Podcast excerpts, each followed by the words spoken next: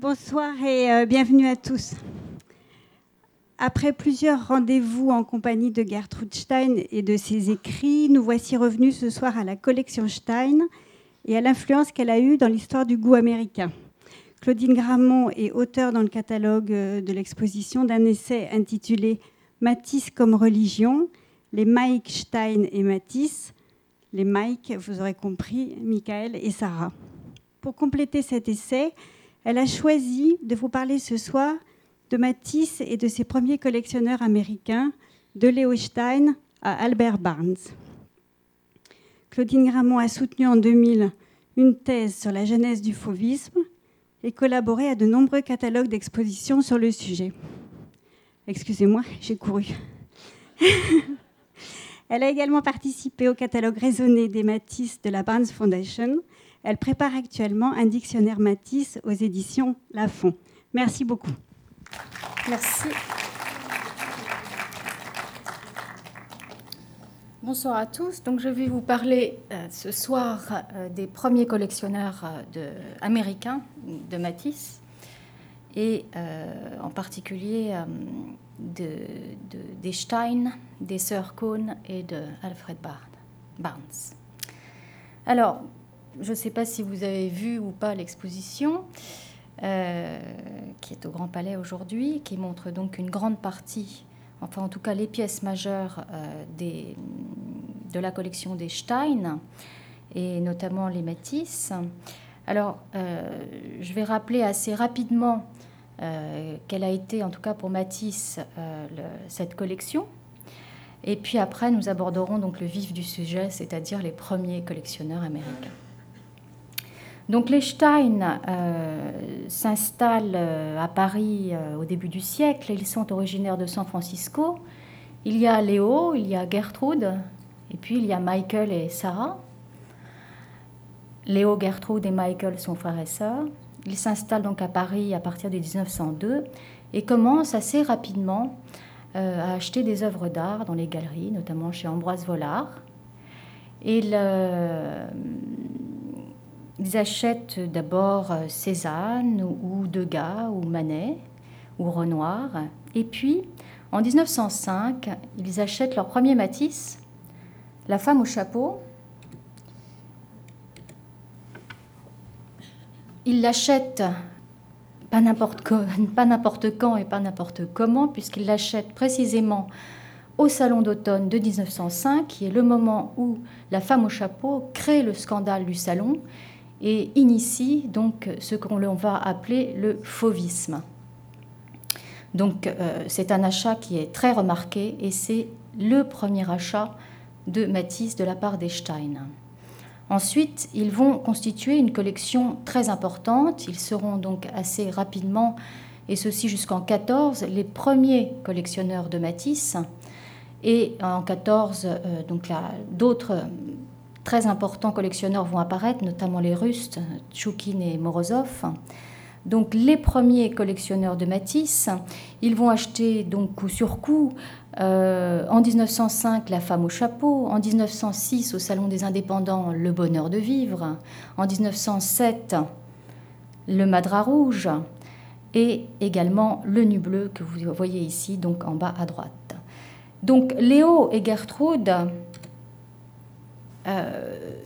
vont collectionner Matisse, et notamment donc acheter Le Bonheur de Vivre et Le Nu Bleu, dont euh, donc ils vont montrer dans leur appartement de la rue de Fleurus. Et Sarah et Michael vont devenir, eux, réellement les principaux collectionneurs de Matisse, puisqu'ils vont collectionner quasiment exclusivement Matisse entre 1906 et 1914.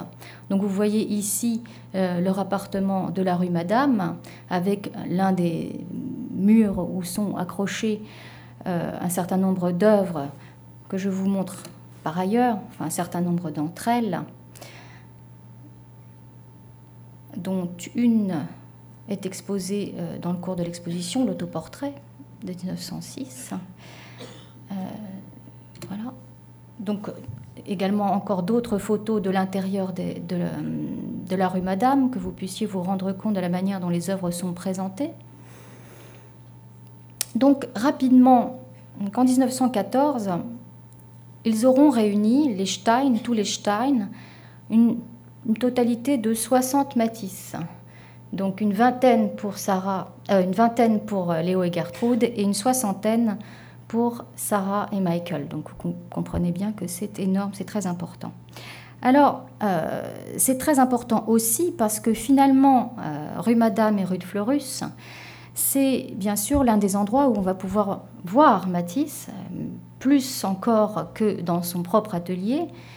Et euh, donc euh, tout le monde, euh, ça, devient rapidement, ces deux lieux, la rue Madame et la rue de Fleurus, deviennent rapidement des lieux qui sont fréquentés par toute l'avant-garde artistique, avant-garde artistique européenne, mais aussi américaine. Tout Américain artiste qui vient à Paris et qui s'intéresse à l'art moderne va se rendre rue Madame ou rue de Fleurus et à cette occasion voir les tableaux de Matisse et les autres, bien sûr, les tableaux de Picasso. Alors Picasso, évidemment, lui aussi est régulièrement invité chez les Stein et, il peut voir les œuvres de Matisse et inversement, Matisse voit les œuvres de Picasso. Donc on a considéré que cette collection des Stein, c'est ce que montre précisément l'exposition aujourd'hui, a été à l'origine de la rivalité entre Matisse et Picasso. Mais euh, pour en revenir donc à la collection, ce que je voudrais euh, préciser, c'est que en fait cette collection, elle va avoir une diffusion à la fois matérielle et intellectuelle. Donc il faut considérer les deux aspects et les distinguer. Pour la diffusion euh, en ce qui concerne donc la diffusion matérielle de la collection, elle va se passer à travers d'abord la circulation des œuvres, donc à travers les expositions, et puis ensuite à travers un fait malheureux, mais presque inévitable, qui fut la dispersion de la collection.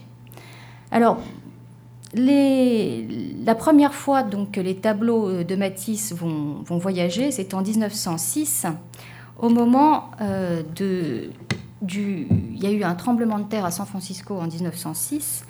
Et donc les Stein, bien sûr, qui sont originaires de San Francisco, qui ont leurs affaires là-bas, euh, reviennent à cette occasion, enfin Sarah et Michael en tout cas reviennent à San Francisco, et Sarah emporte dans ses bagages quelques peintures de Matisse. On est sûr euh, qu'elle a emporté celle-ci, la verte, elle la montre, à ses amis à San Francisco. Puis après, euh, au moment de son retour, elle passe par New York, elle le montre aussi à New York. Et les gens découvrent, enfin, à ce moment-là, il y a un certain nombre de personnes qui vont voir pour la première fois Matisse et soit ne pas l'apprécier et considèrent notamment cette œuvre-ci comme une caricature. Ils sont très choqués, peu habitués à voir ce type de peinture. Et puis d'autres, au contraire, vont être séduits comme ce George Hoff qui va acheter euh, par l'intermédiaire des Stein, de Sarah et Michael, ce nu dans les bois de 1906, qui sera donc le premier Matisse à rentrer euh, dans une collection américaine aux États-Unis. Et puis aussi, je fais un petit détour par la terrasse à Saint-Tropez de 1904, qui est le premier Matisse à rentrer dans une collection publique américaine, dans un musée, puisqu'il sera euh, acquis euh, en 1907 par Thomas Whitemore, qui le donne en 1912 euh, au Isabella Stewart Gardner Museum à Boston. Donc, autre aspect de cette diffusion matérielle de la collection, les expositions, car les Stein prêtent beaucoup et partout. Donc à l'époque, il y a de grandes expositions internationales qui circulent, notamment en Europe, à Londres, les expositions de la Grafton Galleries, donc en 1910 et 1912. Là, ils prêtent nombre de leurs Matisse, mais aussi, fait plus important, à l'Armory Show à New York, Boston et Chicago en 1913. Donc là, ils prêtent euh, un important ensemble euh, de, leurs Matisse.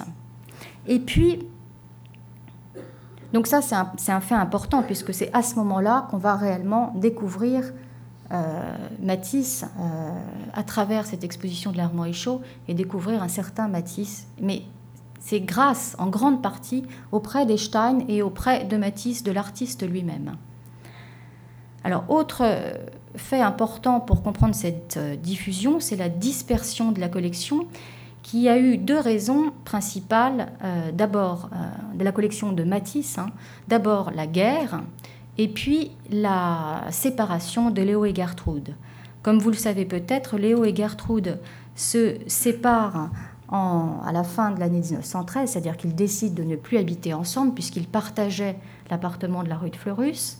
Et ils vont, euh, donc, euh, comme ils se séparent, euh, ils vont en fait se partager aussi les œuvres.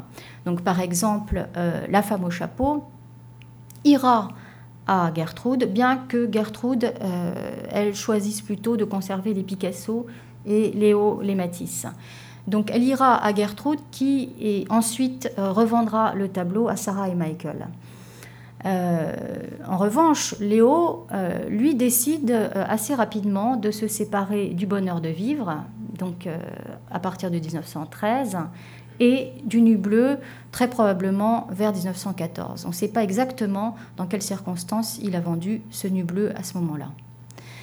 Euh, autre fait marquant, donc bien sûr la guerre en 1914, car Sarah et Michael prêtent au début de l'année 14, enfin décident de prêter dans une exposition qui se tient à Berlin.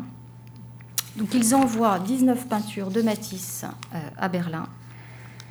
Parmi les plus importantes, le Madras rouge, euh, la nature morte bleue, l'autoportrait.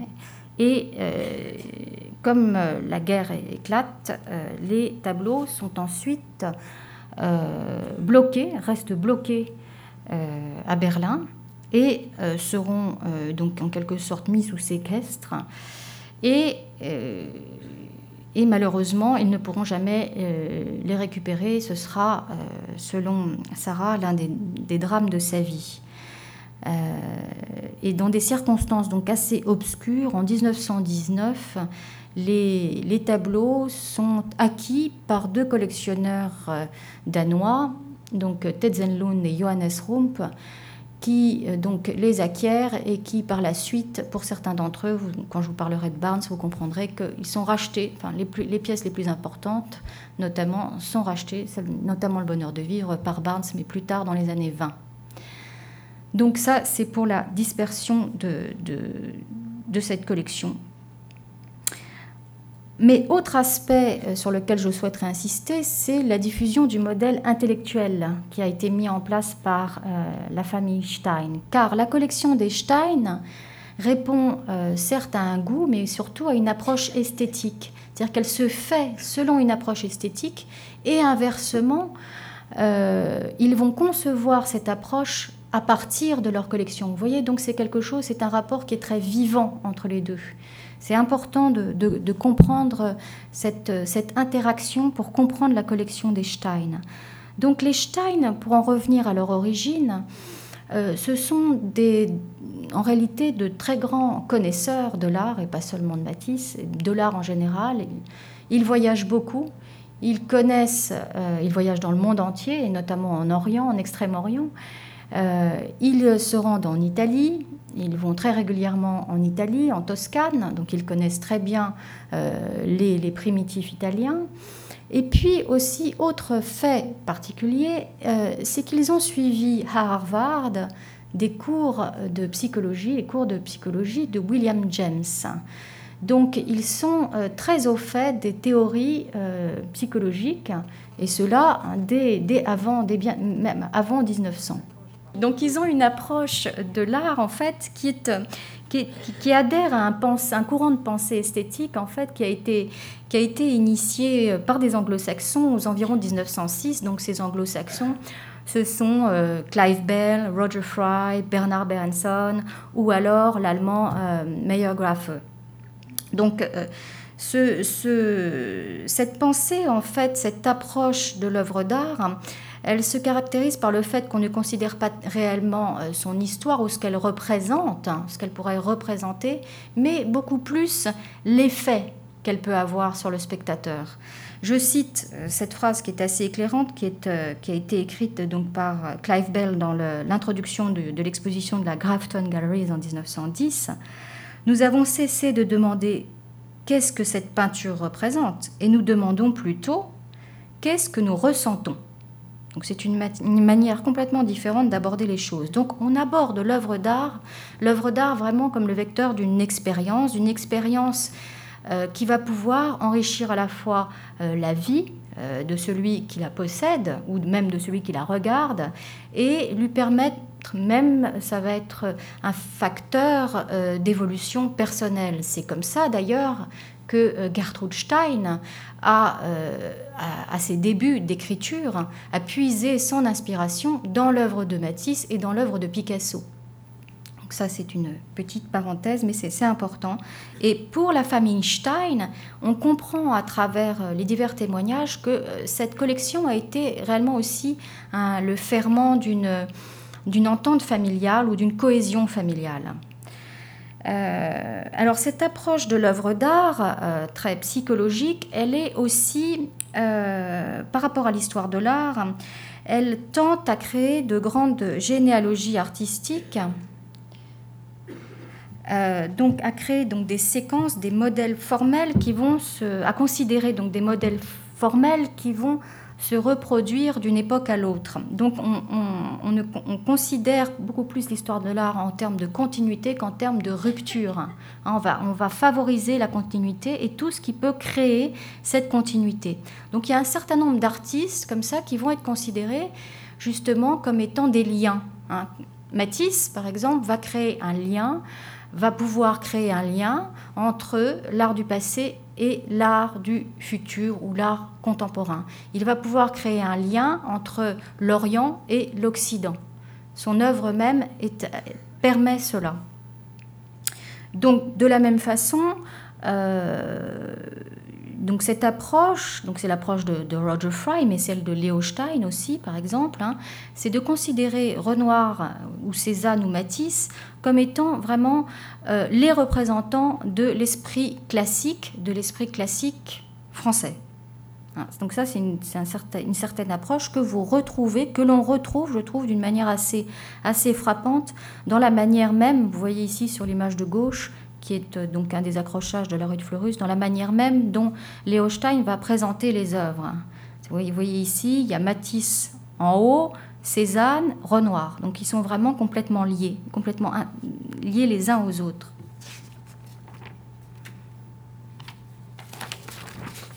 Toujours dans cette même logique, donc par exemple pour expliquer certaines logiques dans, leur, dans les achats de, Stein, vous voyez qu'ils euh, achètent par exemple, une œuvre comme celle qui est en haut, qui hum, a une vue de Toulouse, qui est une œuvre assez ancienne de Matisse. Donc là, ce qui va être recherché surtout, c'est le rapport avec l'impressionnisme, ou alors le rapport avec cette vue de Collioure plutôt avec Cézanne.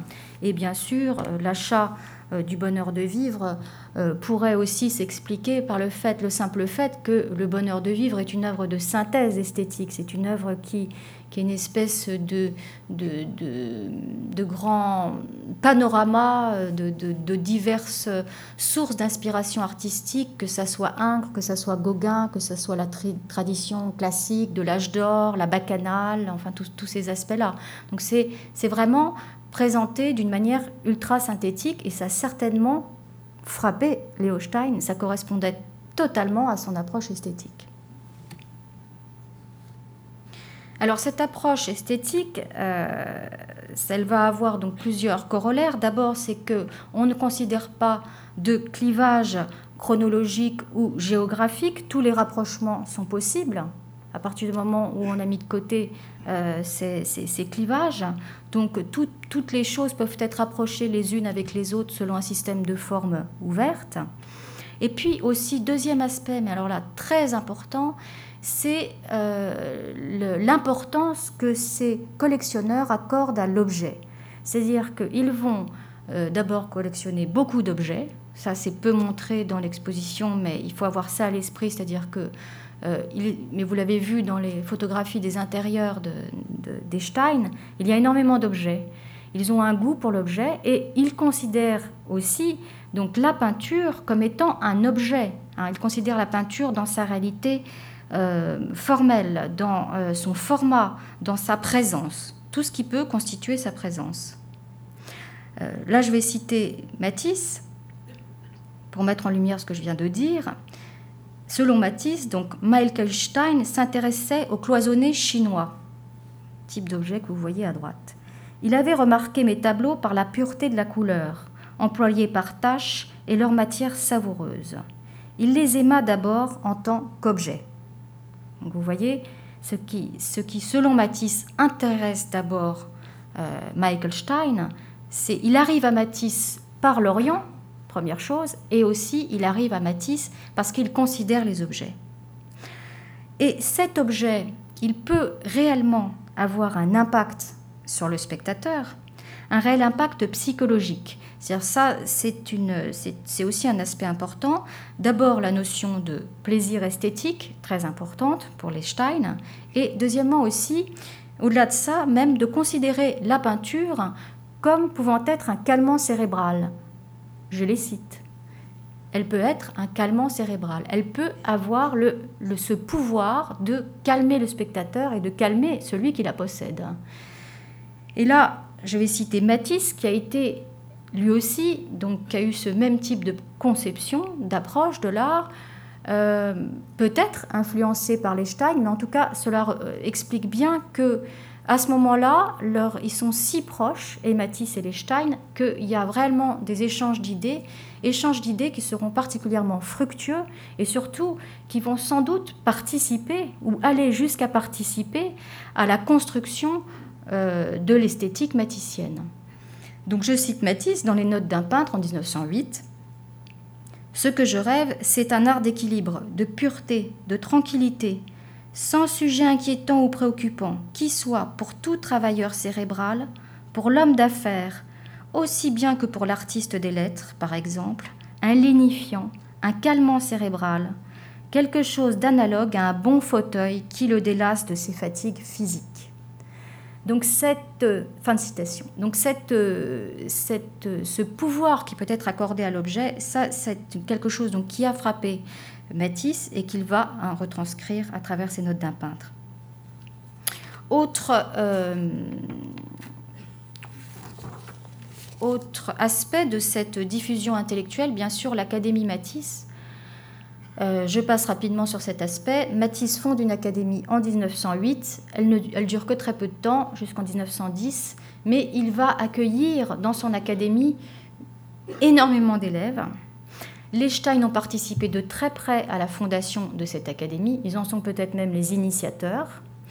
Et euh, aussi, euh, ce qui est important de retenir, c'est que la plupart des élèves de Matisse ne sont pas français ce sont pour la plupart des Scandinaves, des Allemands ou des Américains. Donc vous voyez, ça, ça a participé aussi à la diffusion du modèle intellectuel, à la diffusion non seulement de l'œuvre de Matisse, mais aussi de sa pensée, de son approche esthétique. Et donc les Stein sont sans doute à l'origine de cette académie Matisse. Alors, les premiers collectionneurs américains de Matisse, et les plus, sans doute les plus importants, enfin même de manière certaine les plus importants, sont directement liés au Stein. Ils les connaissaient et ils ont répercuté leur goût et leur approche esthétique. Alors je vais d'abord vous parler de Claribel et Etta Cohn. Alors les sœurs Cohn, comme on les appelait. Donc elles sont originaires de Baltimore.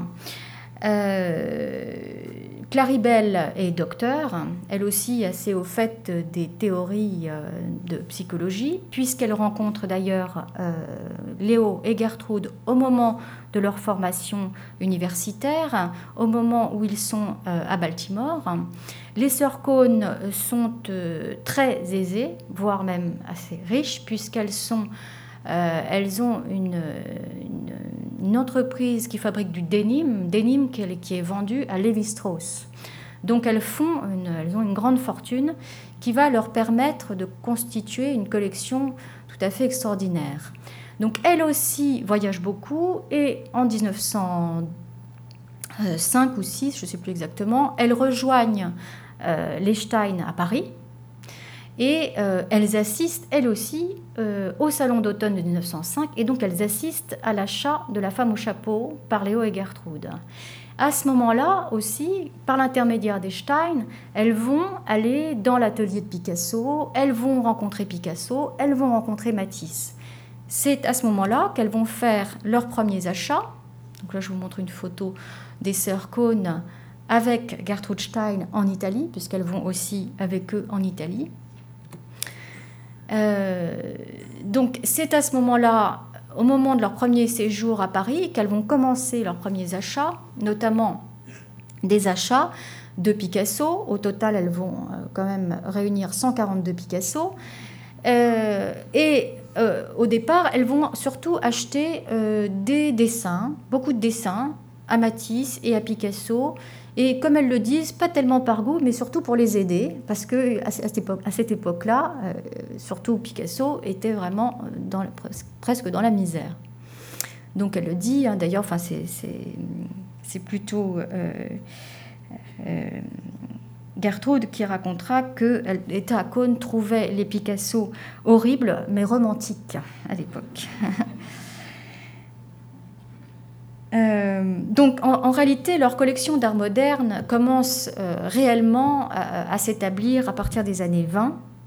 Donc à ce moment-là, elles vont acheter euh, beaucoup, beaucoup, à la fois des, bien sûr des, œuvres de Picasso, mais surtout beaucoup de Matisse, beaucoup de Matisse de la période, ce qu'on appelle la période de Nice, donc des Matisse des années 20. Elles achètent aussi beaucoup d'objets. C'est-à-dire qu'il faut aussi, là encore une fois, considérer l'importance de l'objet dans la collection. Beaucoup d'objets de toute origine, hein, de, tout espace géographique confondu. Et là, je vais citer Claribel Cohn, euh, donc, qui, écrit en 1928 par rapport à sa collection. En réalité, je ne savais même pas que les choses que j'avais pouvaient être appelées une collection, avant que les gens ne l'appellent comme cela. Depuis que j'étais une petite fille et ramassais les coquillages sur la plage, pour leur forme et leur couleur, j'ai acheté de belles choses. Je les ai trouvées ici et là à travers le monde, certaines de première main, d'autres à travers des marchands.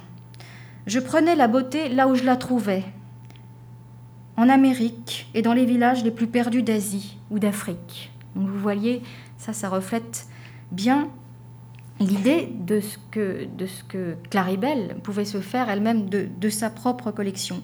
Et puis elle disait aussi à la même époque euh, à sa sœur, la vie avec les objets était plus satisfaisante que celle avec les personnes, car les choses, si ce sont des objets d'art, sont calmantes, alors que les gens sont énervants. Alors, les sœurs Cohn achètent, notamment, euh, elles rachètent par exemple euh, en 1926 Le Nu Bleu, qui entre-temps a transité par la collection de John Quinn, dont je vous parlerai un peu plus, avant, un peu plus tard. Euh, et puis, donc, durant ces années, dans les années 20-30, elles vont acheter euh, aussi euh, quasiment euh, ce que Matisse fait de plus récent, c'est-à-dire qu'elles achètent, les œuvres sont presque, elles, viennent tout juste de sécher quand elles arrivent dans leur collection. Elles sont très proches de Matisse, elles deviennent même à cette époque-là, en quelque sorte, mécènes de Matisse, puisque Matisse, aussi dans les années 30, ne cède que très rarement ses œuvres directement à des collectionneurs ou très rarement il leur accorde le choix. Donc les sœurs Cohn, en tout cas euh, à Cohn, puisque Claribel meurt en 1929, aura euh, donc l'immense privilège de pouvoir aller à l'atelier et quasiment faire son choix parmi les œuvres qui étaient présentes. Matisse lui-même fait une présélection pour elle. Donc elle achète par exemple le Nu Rose en 1935 et l'intérieur au chien en 1934 alors qu'ils viennent d'être peints. Donc ça c'est pour préciser la proximité de ces collectionneurs avec l'artiste. Au total, elles réuniront 42 peintures de Matisse et 18 sculptures, ce qui est, considérable.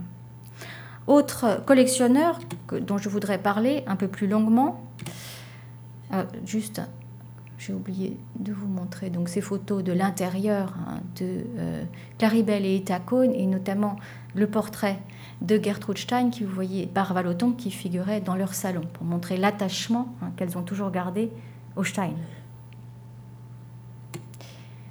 Autre personnage, Albert Barnes, qui lui aussi donc, connaît les Stein euh, de longue date, puisqu'il se rend euh, chez euh, Ruth Fleurus en 1912 et qu'il fait d'ailleurs ses premiers achats dès cette époque-là. De, en tout cas de Matisse dès cette époque-là. Donc Albert, Albert, Barnes, lui aussi, a une formation plutôt scientifique, puisqu'il est chimiste, enfin il a une formation de, chimiste. Il met au point un collier qui s'appelle l'argirole et fait fortune avec ce collier. C'est ce qui lui permettra aussi de réunir cette, collection très importante. Au total, euh, je l'annonce tout de suite, 59 Matisse, donc ce qui est la plus importante collection de Matisse euh, aux États-Unis et où on sait aussi euh, que c'est le premier, le plus grand collectionneur aussi de Renoir. Donc il commence sa collection en 1912, il fait à ce moment-là déjà de, fréquents séjours en Europe et il, procède dès, ce moment-là des campagnes d'achat massives pour, euh, euh, vous dire, en 1914, en 1914, il a déjà dans sa collection 200 peintures. Donc il va très très vite. Entre 1912, moment où il commence sa collection, et deux ans plus tard, 200 peintures. Euh, donc il achète directement euh, auprès de Leo Stein en, 1912 euh, La nature morte à la statuette et La mer vue de Collioure. Et puis plus tard, en 1921, alors que Leo Stein se dessaisit d'une partie de sa collection, il va encore acheter d'autres petits formats de Matisse. Euh, une autre occasion euh, pour, euh, pour lui d'acheter fut le moment où Ted Zenlund, dont le collectionneur danois dont je vous parlais tout à l'heure, qui avait acheté les Matisse de Sarah et Michael Stein confisqués par, par, les autorités allemandes en 1919. Donc il rachète en 1923, il fait un coup hein, en quelque sorte, et il achète Le bonheur de vivre, La nature morte bleue pardon, j'ai fait une erreur sur le, sur le titre, et le madras rouge que vous voyez en bas à gauche. Également le riffin assis. Mais de la collection de Sarah et Michael, ce sont les trois principales.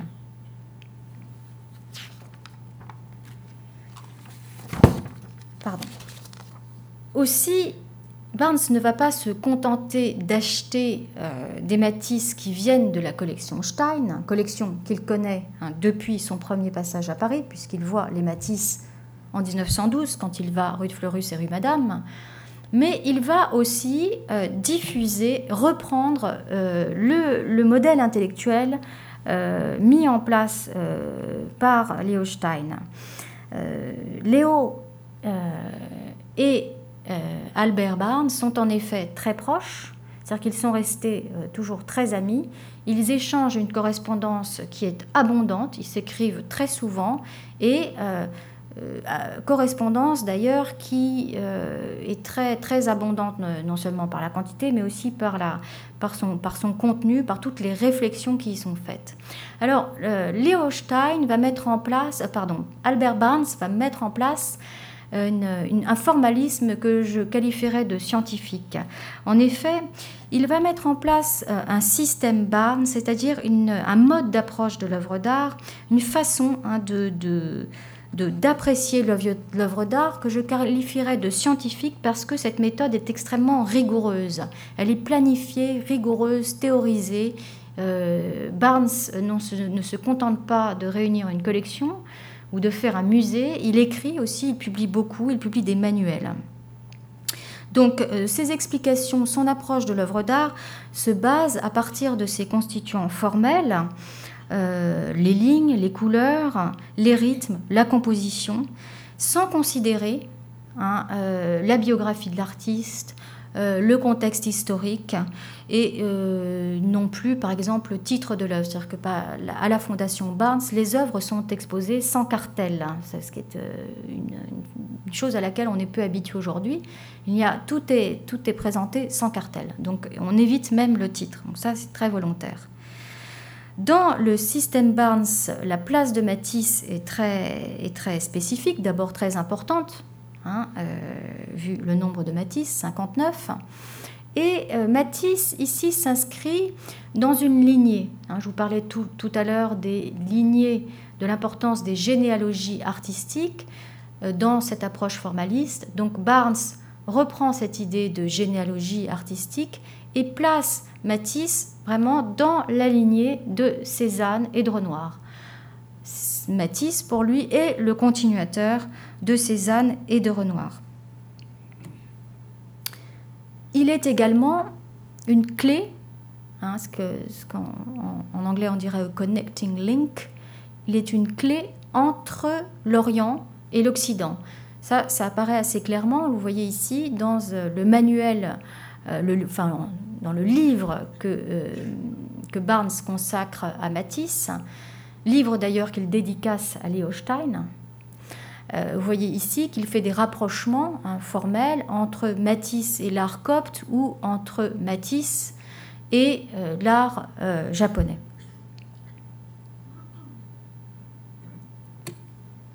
Alors, autre aspect de cette collection Barnes, son projet éducatif. C'est à travers son projet éducatif que euh, Barnes va reprendre et perpétuer euh, le modèle intellectuel mis en place par, euh, les Stein et surtout par Léo Stein. Le perpétuer d'une manière qui lui est tout à fait propre et très originale. Donc en 1922, il va obtenir donc l'agrément de l'État de Pennsylvanie pour fonder donc euh, une institution pédagogique. donc il faut bien comprendre que la Fondation Barnes est une institution pédagogique avant d'être un musée, ou en même temps qu'elle est un musée, elle est un centre d'éducation par l'art. C'est la réelle, ça correspond vraiment au projet de Barnes en 1922. Donc la Fondation Barnes, euh, je vous montre ici aussi une photo de la nouvelle Barnes qui va ouvrir donc l'année prochaine. Euh, à, Philadelphie et non plus à Marion, qui se trouve dans la proche banlieue de Philadelphie. Donc la Fondation Barnes est inaugurée en 1925 et reconnue en 1925 en tout cas comme le premier musée d'art moderne en Amérique. Euh, pour mémoire, euh, le Museum of Modern Art n'ouvre qu'en 1929 et le Whitney en 1931. Donc le projet euh, intellectuel de Barnes, le projet de la Fondation Barnes, en fait s'inscrit dans un mouvement de réflexion autour de la fonction sociale et éducative du musée en Amérique. C'est-à-dire que dans les années 20, les grandes collections muséales américaines sont en train de se constituer, mais pas n'importe comment. C'est-à-dire qu'on réfléchit beaucoup à l'époque on conçoit le musée comme un instrument non seulement de, divertissement, mais surtout comme un instrument d'intégration sociale. Et un instrument donc d'intégration sociale, notamment par le biais de l'éducation. Aller voir de l'art, c'est s'éduquer.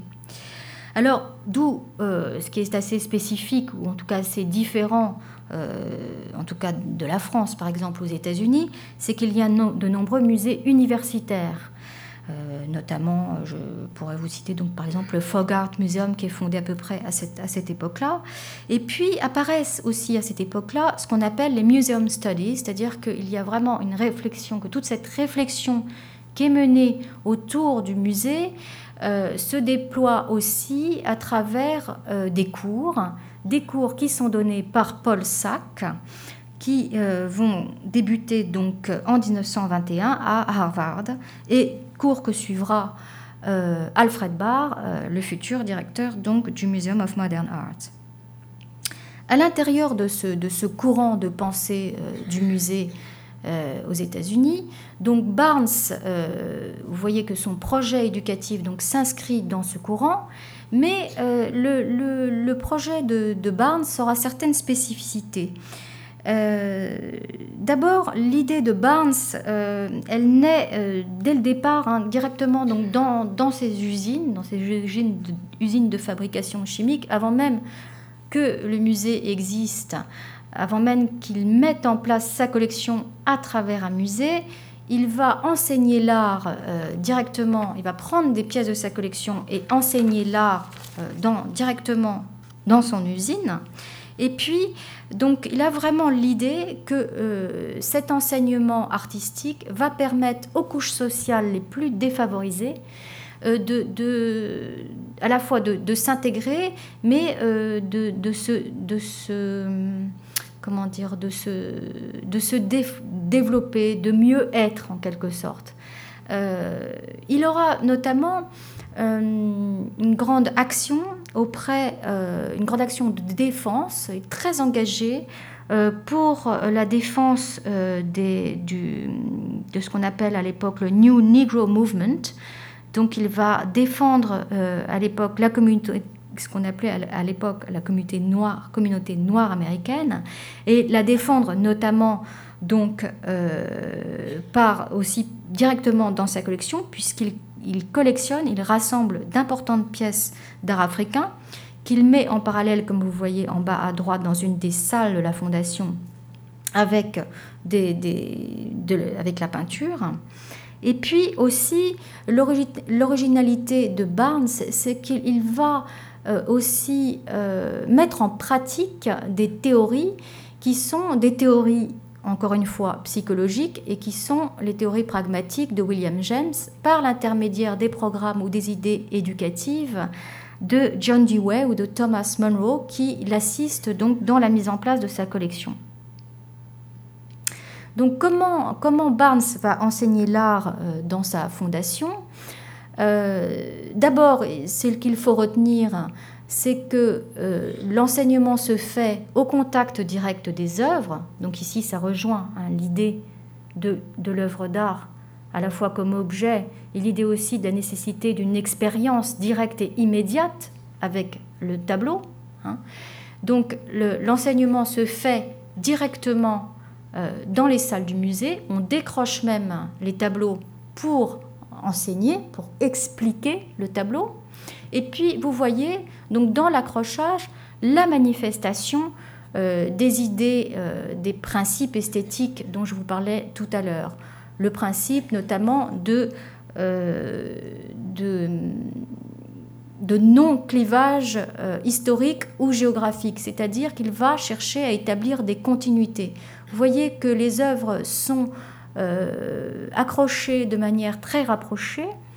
Et selon, euh, donc il n'y a pas, il va euh, juxtaposer des œuvres quelquefois d'époques complètement différentes.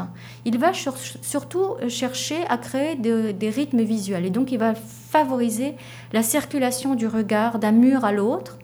en jouant sur des principes de géométrie ou de répétition formelle d'un tableau à l'autre, ou voire d'un meuble à un tableau, donc ça va souvent même jusque-là, et il va utiliser notamment ces objets de, ferronnerie qui scandent, euh, donc qui sont accrochés quasiment partout sur les murs de, la fondation, et qui sont, euh, ces objets sont, sont destinés à, scander hein, la, présentation, vraiment à, apporter un rythme et à euh, faciliter donc la circulation du regard d'un tableau à l'autre.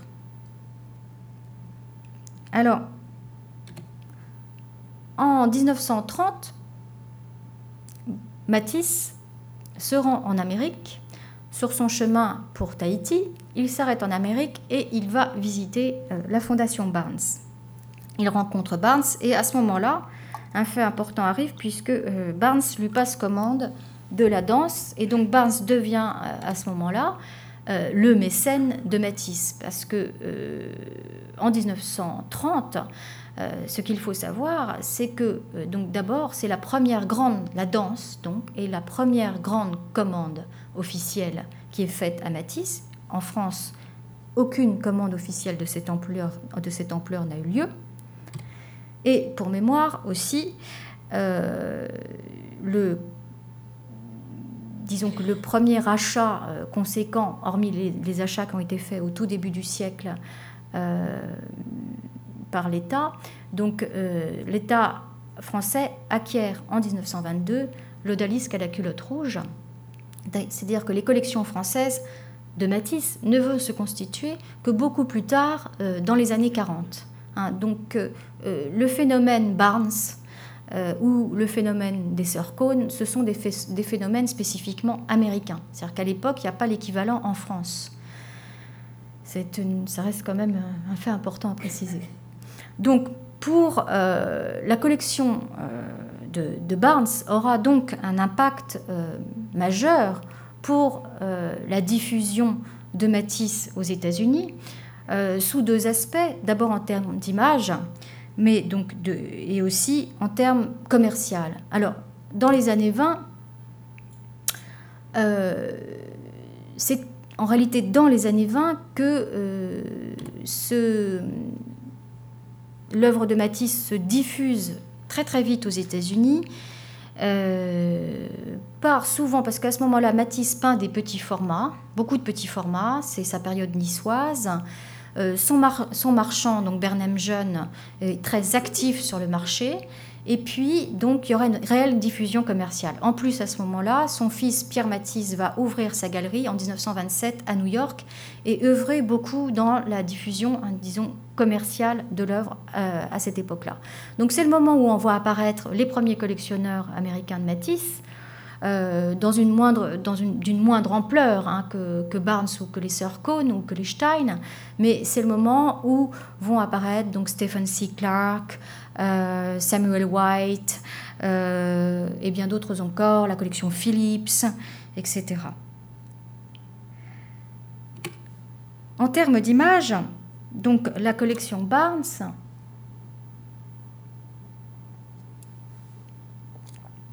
et la commande de la danse aura un impact important dans la mesure où elle, représente en fait une consécration, enfin pour Matisse en tout cas, une consécration institutionnelle.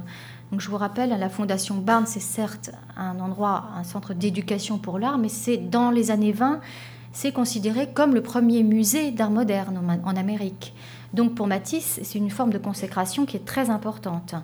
Euh, en plus, en 1927, euh, Matisse reçoit euh, le premier prix du Carnegie, du très officiel Carnegie Institute, donc ce qui va encore raffermir euh, son image et son image, disons, institutionnelle. Donc, euh, en plus, voilà, Matisse se rend plusieurs fois en Amérique. Euh, ses passages à New York sont très médiatisés, on en parle beaucoup dans la presse. Et donc voilà, à la fin des années 20, Matisse est considéré vraiment comme le French Modern Master. il est l'artiste euh, moderne le plus important, l'artiste français le plus important. Il est considéré aussi comme euh, le grand maître de la modernité. Alors le revers de la médaille pour lui, c'est qu'il il est cette image assez vieillissante, c'est-à-dire qu'il est considéré comme le vétéran du modernisme. Celui, euh, donc pour Matisse, euh, c'est une forme de, une sorte, si c'est une consécration, euh, c'est aussi une forme de déclin auquel il va réagir très vivement et dont la réalisation euh, de la danse, euh, pour lequel la réalisation de la danse va lui permettre de passer complètement à autre chose après sa période niçoise, de travailler sur un grand format, et ce qui va ensuite aboutir, bien sûr, dans les années 40, au papier découpé. Donc à ce moment-là, il y a un vrai basculement. Mais euh, pour en revenir à Barnes et à l'impact de cette collection sur l'image de Matisse, la collection Barnes, qui présente Matisse dans la lignée de la tradition classique française, dans la lignée de Cézanne et de Renoir, donc va euh, confirmer, hein, ou en tout cas nourrir cette image de vétéran du modernisme, cette image qui, qui va coller à la peau de Matisse dans les années 30 aux États-Unis. Alors parallèlement à cette image, il y a un autre modèle de Matisse qui s'est mis en place dès 1914 un autre, euh, un autre Matisse, en fait, qui, euh, autre Matisse qui apparaît euh, au moment de l'exposition de l'Armorichaud en 1913. À ce moment-là, quand on découvre Matisse, on le considère à New York, donc en 1913, on le considère comme un artiste d'avant-garde, quelqu'un de particulièrement scandaleux, qu'on ne comprend pas. Donc vous voyez vraiment un artiste en qui, est beaucoup plus, euh, qui représente, qui incarne la rupture. Alors, euh, en 1914, donc, il y a euh, tout un groupe de collectionneurs, d'artistes, qui va tenter donc de mettre en place une nouvelle économie de l'art moderne à New York, Euh, leur idée est de lancer un marché de l'art vivant européen, c'est-à-dire qu'à l'époque, il y avait très très peu en 1914 euh, d'art, d'artistes vivants européens qui étaient présentés à New York. Donc ils vont tenter réellement de lancer, euh, de lancer ce marché et notamment de le lancer à travers euh, des, sociétés, des, sociétés coopératives. La première société coopérative est celle donc de l'Association of American Artists and Sculpture qui donnera, naissance à l'Armory Show justement en 1913. Euh, ou, encore d'autres modèles du même type, euh, comme on peut penser à la société, donc de la société anonyme de, de Catherine Dreyer. Alors, l'une des figures de proue euh, euh, de, ce groupe, de ce, oui, de ce groupe euh, d'artistes et de collectionneurs, c'est John Quinn. John Quinn qui est avocat, qui va devenir rapidement un très grand collectionneur et un très grand collectionneur aussi de Matisse. Mais alors il collectionne d'une manière tout à fait différente de Barnes.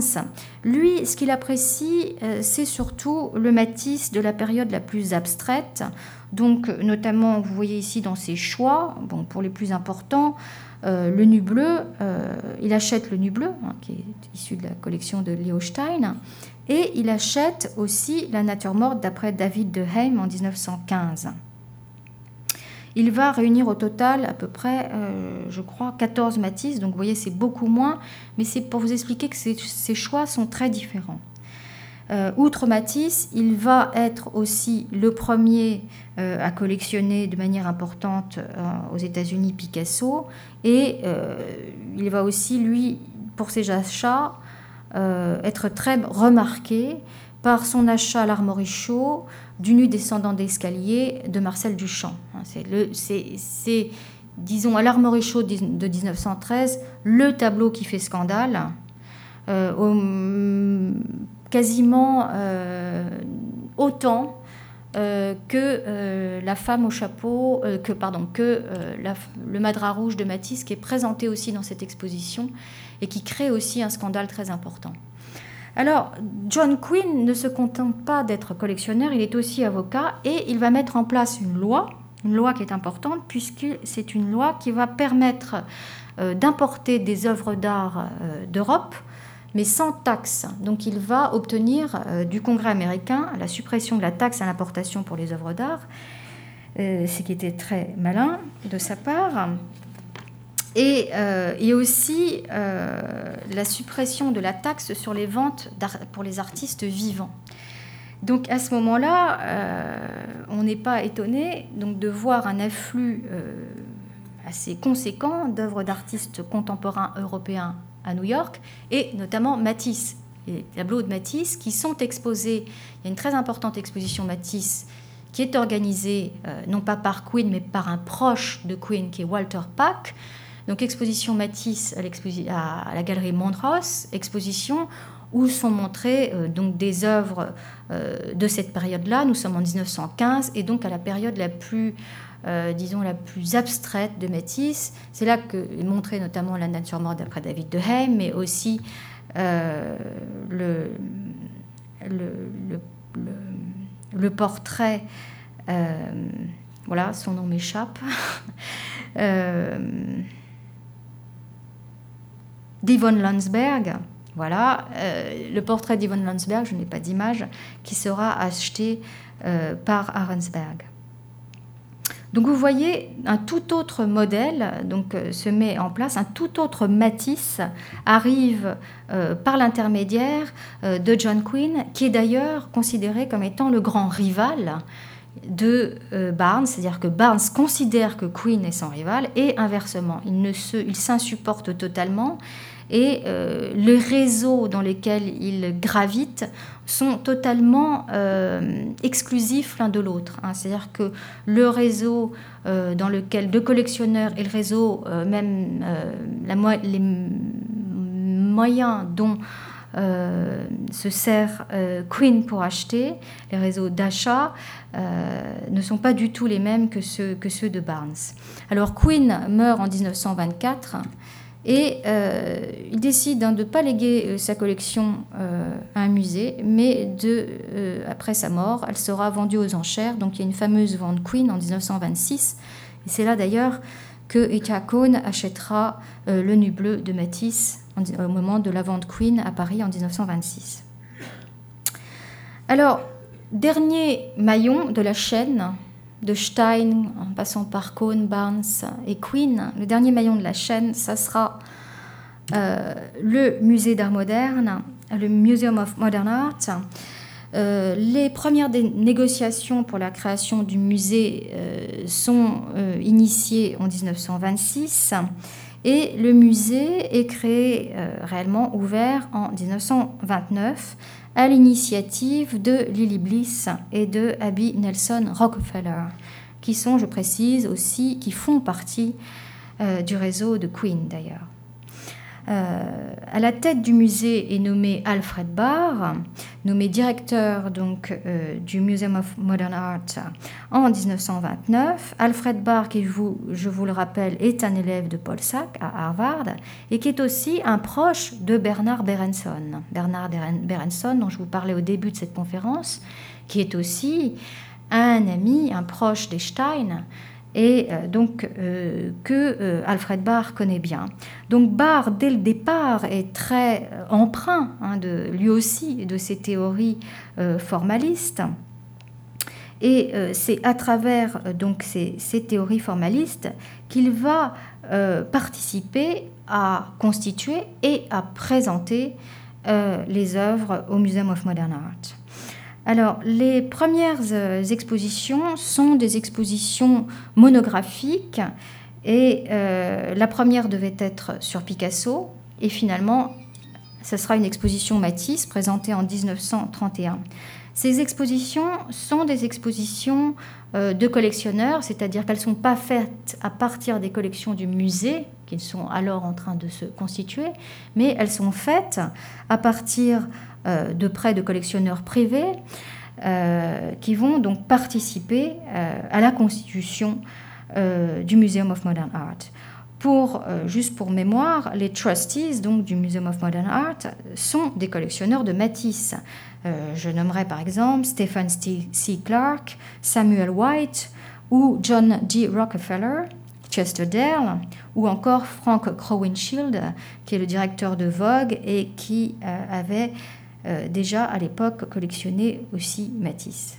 Donc Barr favorise lui aussi euh, cet, accrochage par période et euh, donc il va de la même manière, hein, il reprend l'idée de, Roger Fry ou de Bernard Berenson de, favoriser donc des, grandes des périodisations hein, de l'art à partir d'une approche formelle.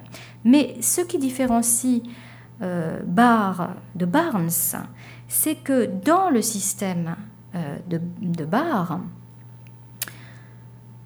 Matisse se présente non pas au terme d'une évolution, c'est-à-dire qu'au terme, à la suite de Cézanne ou de Renoir, mais Matisse se présente comme étant l'initiateur euh, d'un nouveau mouvement, c'est-à-dire qu'il va le, Barr fonder un autre Matisse qui est le Matisse de l'abstraction. Pour lui, donc, les, achats d'ailleurs du, MoMA sont assez significatifs. Les pièces qui sont présentées encore aujourd'hui au MoMA, comme la leçon de piano ou, euh, le grand intérieur rouge, sont des, pièces qui mettent en avant cet aspect, euh, je dirais, plus abstrait de Matisse. Donc vous voyez, donc là se fait jour quasiment à travers le MoMA, donc un contre-modèle, un autre Matisse et qui sera très important puisque c'est à partir de la découverte de ce Matisse-là que va, euh, disons, euh, se, mettre en place, ou en tout cas, c'est ce Matisse-là que vont voir les artistes américains de la première euh, abstraction des années 50. Voilà, donc en conclusion, je dirais que le modèle américain de Matisse c'est construit donc sur une image double. Vous avez, j'espère, bien compris. D'un côté, un Matisse très classique et de l'autre côté ce Matisse avant-gardiste en rupture. Hein, ça c'est la, première chose sur laquelle je voudrais conclure.